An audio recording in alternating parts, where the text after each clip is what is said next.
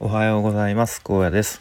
普段は会社員や子育てをする一方で日々ウェブ制作の学習をしています。このチャンネルでは現在進行形の学習についての話や日々の生活での気づきや学びをアウトプットしています。とも今日はちょっと今家族が起きているので、えー、こっそり、えー、静かに、えー、お話ししたいと思います。ちょっと今日は、まあ、タイトルがなんかしっくりくるのがなさそうなんで、まあ、なんで英語なの？みたいな感じで話していきたいと思いますがと昨日の夜ですねウェブ制作スクールで、えー、個人面談というのがありまして、まあ、講師の方と1対1で、えー、オンラインで、えーとまあ、1時間ちょいぐらいお話をさせていただきました。まあ、内容はざっくりこの1ヶ月間1ヶ月ちょいを振り返ってみてと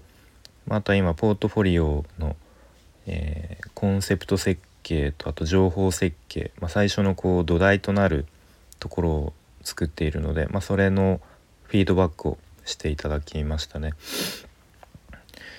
で、えー、まあざっくり1ヶ月ちょい振り返ってみてば僕がえー、感じたことを話したのはうん割とこうウェブ制作とかプログラミングのスクールって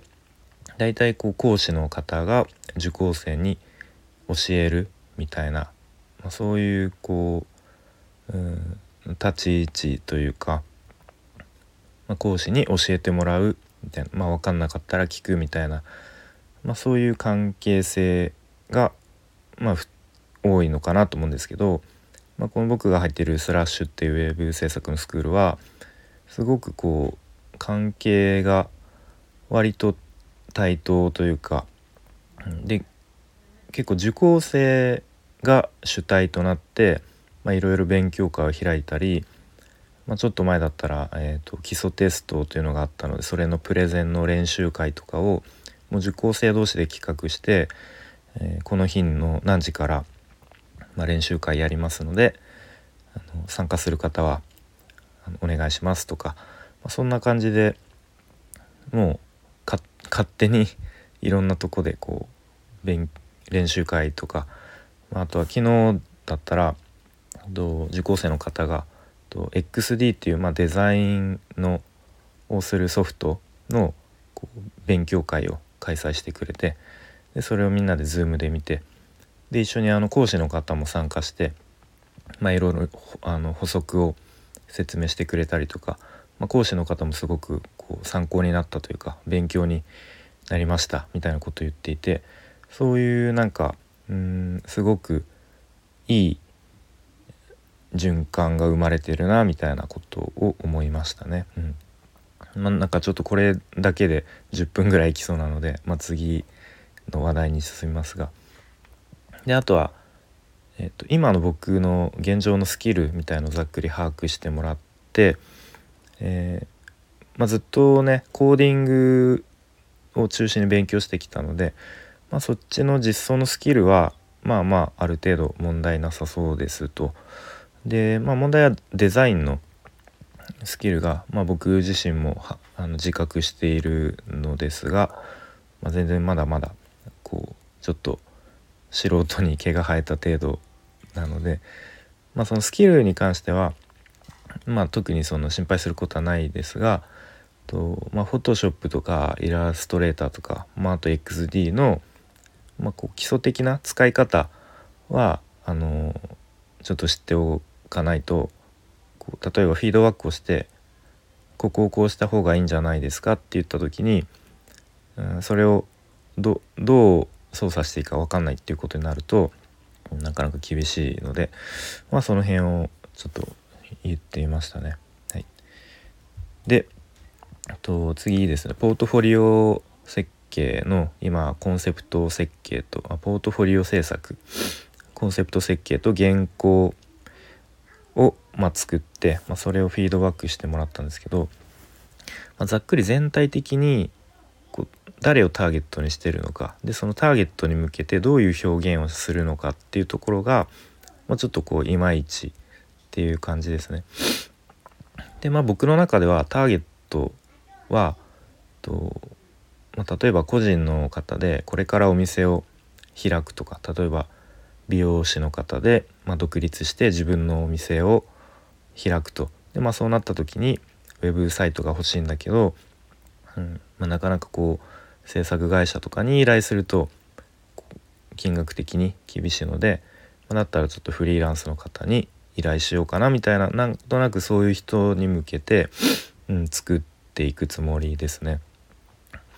でまあそうなった時にいろいろこうツッコミというかフィードバックをもらった点がいくつかありまして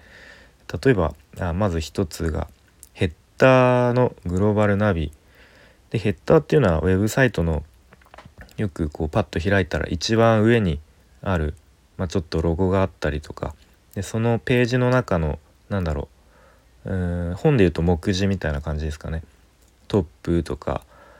えー、何ですかね。なんかメニューとかなんかプライスとかコンタクトみたいなあると思うんですけど、まあ、僕もそういうふうに「えー、about me」とかえっ、となんだえっとプライスとかコンタクトとかこう英語表記で書いたんですけどそもそも何で英語なんでしょうかと。で例えばそういうふうに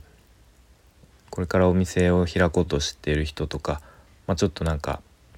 うんまあ、そういう人が、まあ、僕のポートフォリオを見ましたと。で、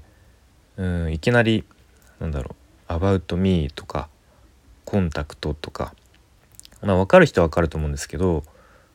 別に「about me」ってもう日本語で「私について」でいいしコンタクトもお問い合わせでいいし、うん、であとは他の言い回しとかもなんか僕ウェブサイト制作を通してなんかあなたのこう悩みを解決しますみたいなこう表現をした部分があってウェブサイト制作って言われてもこうちょっとなんかピンとこない人もいるかもしれない知れないですよね。なんでそこウェブサイトじゃなくてホームページに変えた方がこうすんなり読んでもらえるというかそういう細かいところ表現方法をちょっと直さなければなという感じですね。あとは自分のこうスキルこういうことができますよっていうスキルのところを結構 HTML、CSS とかワードプレスとか書いていたんですけど、ま、これも同じように読む人が見たらいやそれって結局何ができるんだろうって思っちゃうと思うんで、うん、例えばワードプレスだったらこうお客様がそのホームページ作った先もこう自分で、まあ、簡単に更新できる仕組みとかなんかブログを更新しでしていける仕組みを作れますよとか、まあ、そういう具体的な表現にしないとちょっと分かりにくいですよねっていうことですね。まあ、あとはちょっと今日長くなりそうですか、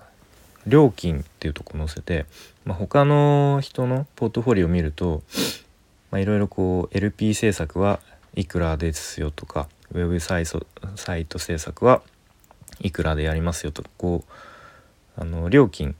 が載っているんですけど、まあ、そもそも僕今あのあの時間単価とかをちゃんと設定していないしどれぐらいの料金でやるのかっていうのを、自分自身で、うん、設定してないので、まあ、逆にそれあの載せない方がいいかなとかちょっとそこら辺相談したんですけどうーん、まあ、結論から言うと載せた方が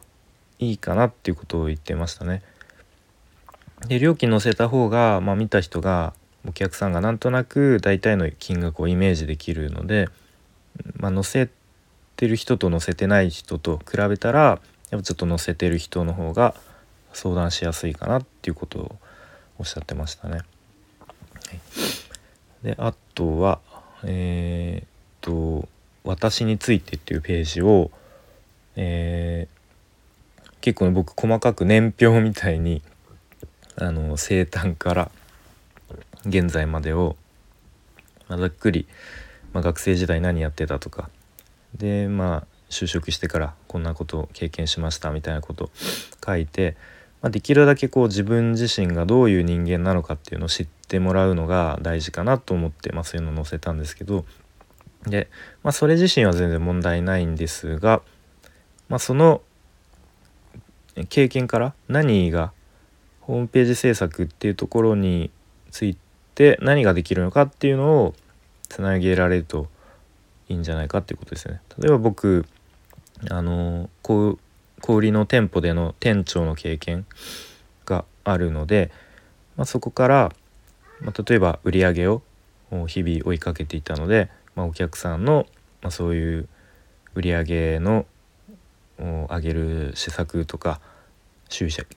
客についても一緒に考えられますみたいなまあなんかそういうところにつなげていった方がいいですねっていうところですね。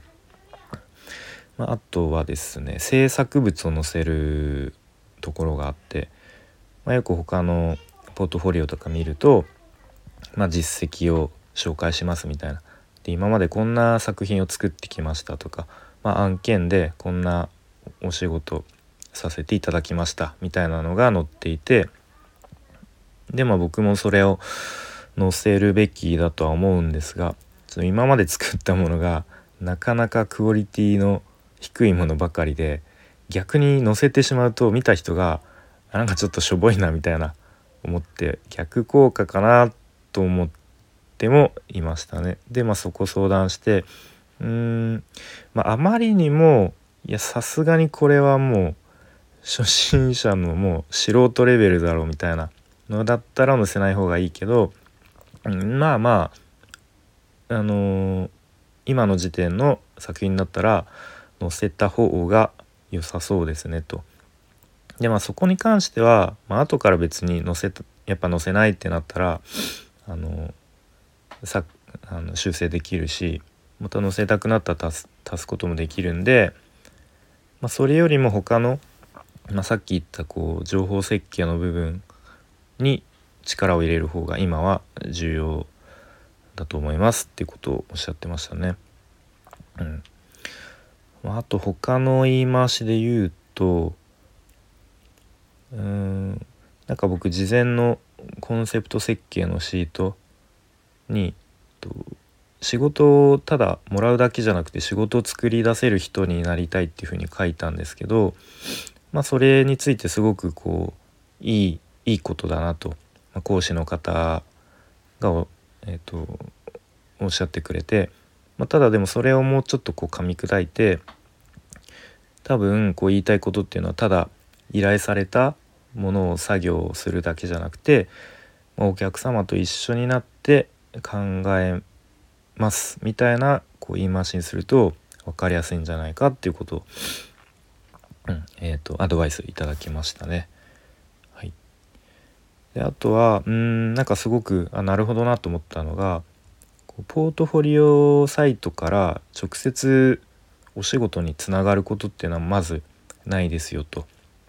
でポートフォリオっていうのはあくまでもお客様とつながるための手段というか、まあ、そこから自分に興味を持ってもらって連絡をもらう。で、まあ、そこからいろいろこうね直接、まあ、オンラインでもいいし、まあ、オフラインでもいいし直接お話をしてから、えー、信頼してもらってでお仕事につながるっていう流れなので本当にまずはお客様にこうポートフォリオをに興味を持ってもらってで文章を読んでもらって自分に興味を持ってもらって連絡をしてもらうっていうところにいかにつなげるかっていうところですね。うんまあ、なので、まあ、今日話してきたようにちょっと表現方法がなんかいまいち分かりにくかったりとか、うん、なんかちょほんのちょっとそういうところですぐページをあの×ボタンクリックで閉じられてしまうと思うので。まあ、その辺を意識して作っていきたいなと思います。ということで今日はなんかすごく長くなってしまったのでこの辺で終わりますが、えー、ちょっとポートフォリオ制作にあたっての今、え、情報設計そして原稿を作っている状況ですとでそれについてのフィードバックをもらったのでまたそこからちょっと練り直して改善してまた、えー講師の方に見てもらってチェックフィードバックもらおうかなっていう、まあ、そういう段階です。はいえー、本題は以上ですね。で今日は、えー、息子くんの生活発表会っていうのがあって、まあ、幼稚園の行事ですね。で、まあ、年長さんなので最後の生活発表会なのでちょっと日頃の練習の成果をしっかり見に行きたいと思います。はい、それでは今日も聞いてくれてありがとうございました。